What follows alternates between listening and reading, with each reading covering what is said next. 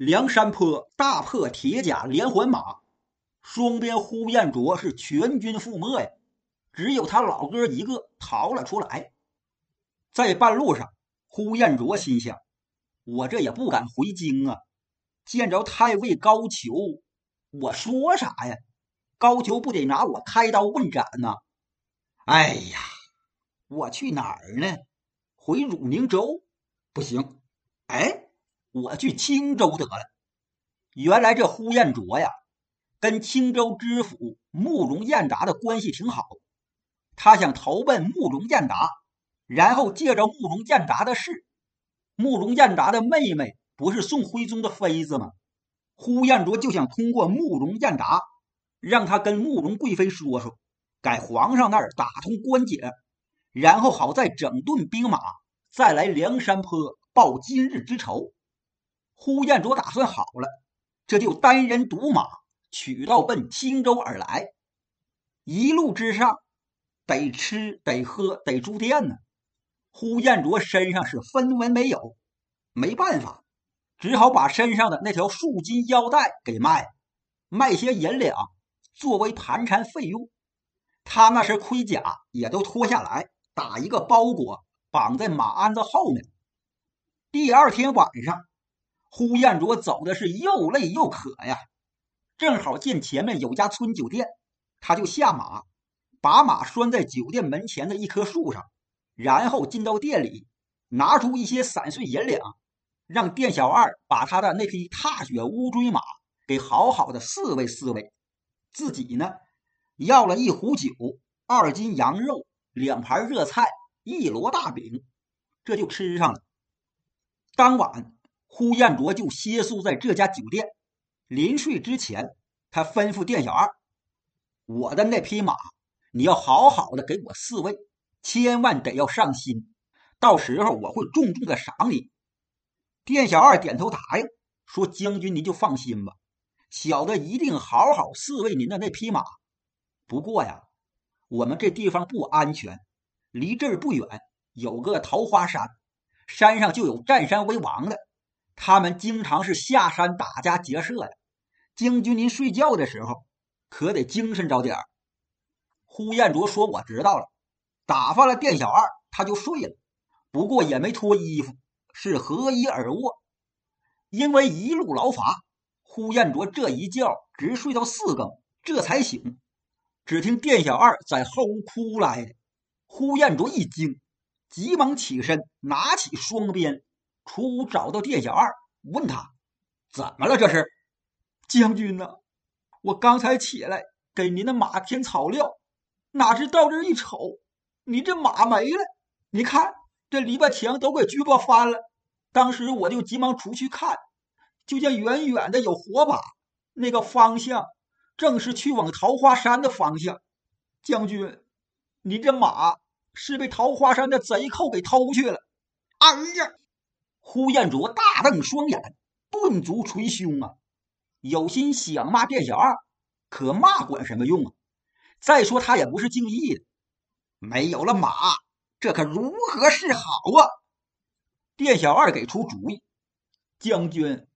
等天亮，您就去府衙找官军去剿捕桃花山，您那匹马也就要回来了。呼延灼无计可施，他是闷闷不乐呀，在这酒店里坐到天光发亮，吃点东西，然后背着衣甲包裹，徒步赶往青州。好在青州离此已是不远。第二天晌午头，他就来到青州城，见到了知府慕容彦达。慕容彦达一见呼延灼这惨样，他是大吃一惊，急忙问：“呼延兄，我听说你在梁山坡剿捕贼寇，现在怎么到这儿了，还落得如此光景？”唉，呼延灼长叹一声，就把兵败梁山坡的事情从头至尾向慕容彦达学说了一遍。慕容彦达听完就说。虽然呼延兄你折损了许多人马，但这并不是你不肯出力，也不是你战不过梁山贼寇，实是因为你中了贼寇的毒计，这才兵败。我这所辖地面有好几处贼寇。原先有清风山、二龙山、桃花山，最近又出了个白虎山。清风山上的那处贼寇已经没了。胡彦兄，你帮我把这二龙山、桃花山还有白虎山上的这些贼寇剿除，到时我就上本保奏万岁，让你在兴兵梁山坡。去报此次兵败之仇，如何？呼延灼一听，这正是他想要的，他心里很是高兴，急忙拜谢了慕容彦达。就这样，呼延灼在青州这儿就住下了，休息了三天。呼延灼养好了精神，这就跟慕容彦达借了马步军两千。慕容彦达又给呼延灼选了一匹青鬃好马，呼延灼率领军兵。先来征剿桃花山，好夺回他那匹踏雪乌骓马。呼延灼的那匹踏雪乌骓，还真就是被桃花山上的人给偷去了。桃花山的两位寨主打虎将李忠、小霸王周通，他俩对这匹踏雪乌骓是十分的喜爱，知道这马是一匹宝马良驹。这天，俩人正观赏这匹马，品头论足呢，从外面跑进来一个小喽啰。报！两位寨主爷得知，刚才小的探听到，青州派来一支兵马前来攻打咱们桃花山，请两位寨主爷早做准备。周通一听，站起身：“哥哥，青州来兵马了，小弟这就下山去迎敌。”李忠不放心：“走，咱哥俩一起去。”俩人点齐一百喽啰兵，冲下山来。在道旁摆开阵势，等着青州兵马。半个时辰之后，呼延灼率军来到，双方见面，呼延灼大怒，用手点指周通、李忠他们：“我那匹踏雪乌骓，可是你们偷去的？”周通一呲牙：“啊，原来那匹马叫踏雪乌骓呀！哈哈，好马，好马！”呼延灼浓眉倒竖，还不快把本将军的战马还来！你们赶紧下马受缚！催马轮鞭上前厮杀。先是小霸王周通上前迎战，他手中使一条大枪，和呼延灼打在一起。小霸王碰着呼延灼，他是小霸王也不霸王了。俩人也就打了五六个回合，周通就盯不住了。呼延灼本来就力猛鞭沉，再加上心里生气，他这双鞭狠砸猛打呀，当当当，几鞭下去，周通就受不了了。后面的李忠一见，急忙挺枪上前助战，二人双战呼延灼，可俩打一也是不行。呼延灼双鞭抡开，呜呜刮风，三个人打了十多个回合，李忠和周通俩人一挤顾眼儿。俩人心领神会，各自虚晃一招，然后拨马就往山上跑。呼延灼催马随后就追，追了一段，呼延灼不敢往上追了，他怕中了埋伏，就勒马退到山下，命令军兵在一个宽阔地带安营扎寨，准备再战。周通、李忠俩人跑回山上，二人一面命令小喽啰把好山寨路口，一面商议怎么退敌。李忠想了想，危急之际，只得去搬兵了。去哪儿搬兵啊？那个花和尚鲁智深不是在二龙山吗？他那里还有杨志。杨志人称青面兽，也是武艺超群。最近又去了个行者武松，那武松乃是景阳冈打虎的英雄。这三个人都是非常的厉害。咱们要是得到这三个人的相助，破这青州兵之围是手到擒来。周通有些为难，咱们和那个鲁智深不是有些过节吗？怎么去求他呀？嗨，那算个啥事儿？当初鲁智深打了你，又拿去了咱们很多金银器皿，我料想事后他心里也得有些过意不去，不会再和咱们有什么成见的。而且他那个人呐。是个性直的人，咱俩写封书信，好言好语求他，他肯定能前来解围。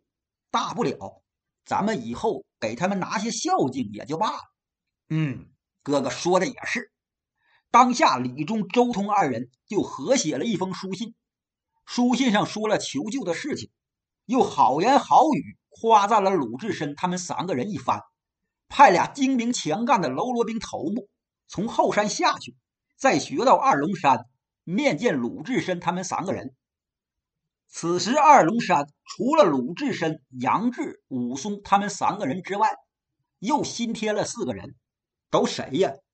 一个是金眼彪施恩，一个是操刀鬼曹正，还有两个是十字坡的张青、孙二娘两口子。